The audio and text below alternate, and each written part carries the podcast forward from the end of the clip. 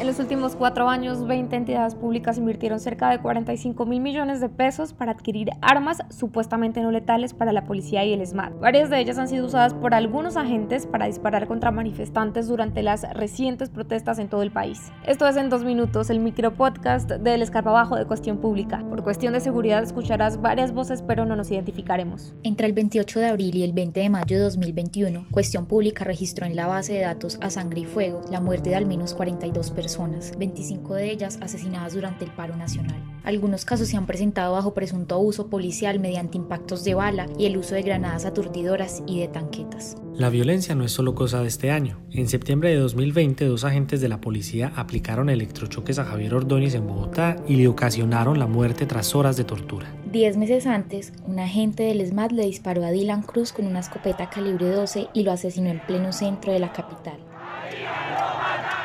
Algunas de esas armas que se han utilizado contra manifestantes llegaron a los cuarteles gracias a 30 contratos y dos órdenes de compra que sumaron en total unos 45 mil millones de pesos. En el papel, la razón para adquirirlas fue la dispersión de multitudes entre otras razones, pero la realidad muestra lo contrario. 25 de estos 30 contratos fueron para comprar armas taser de electrochoques y tuvieron un único proveedor, Eagle Comercial SA. Este dispositivo, usado contra Ordóñez en 2020, paradójicamente es considerado de letalidad reducida.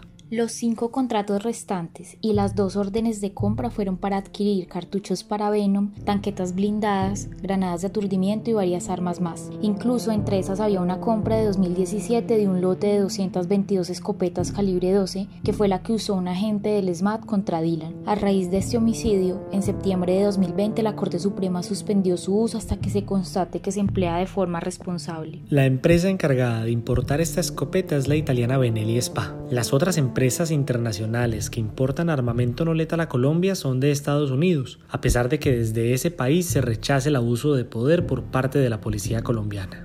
A pesar de los tiempos de austeridad, un senador colombiano denunció que se vienen más armas no letales en camino. Lee la historia completa en cuestionpublica.com.